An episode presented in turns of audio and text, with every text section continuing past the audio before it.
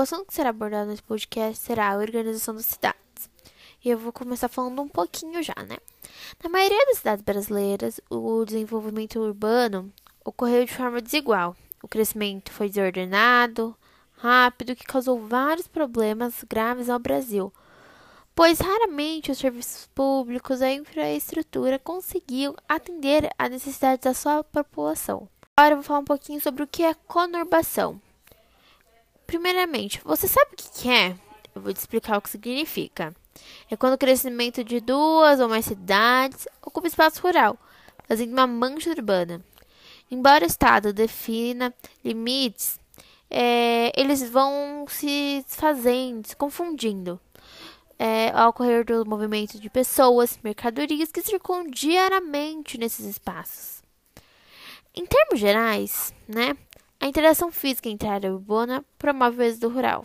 Que é êxodo rural é quando uma grande quantidade de pessoas, ou que seja de uma cidade pequena, qualquer outro, é, vem para a área urbana. Normalmente isso acontece porque as pessoas querem melhor condição de vida, trabalho, estudo e entre outros aspectos.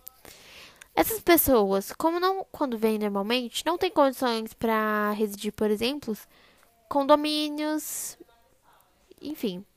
E elas vão normalmente para áreas mais afastadas, o que aí forma as áreas periféricas. A periferização avança até os limites com outras cidades, que passam por esse mesmo processo. Assim, a periferia tem um significado relacionado principalmente ao baixo poder econômico da população.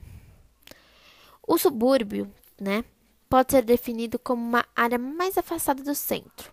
Isso é relacionado com a densidade de ocupação inferior à área central e não tem ligação direta com fatores econômicos ou políticos.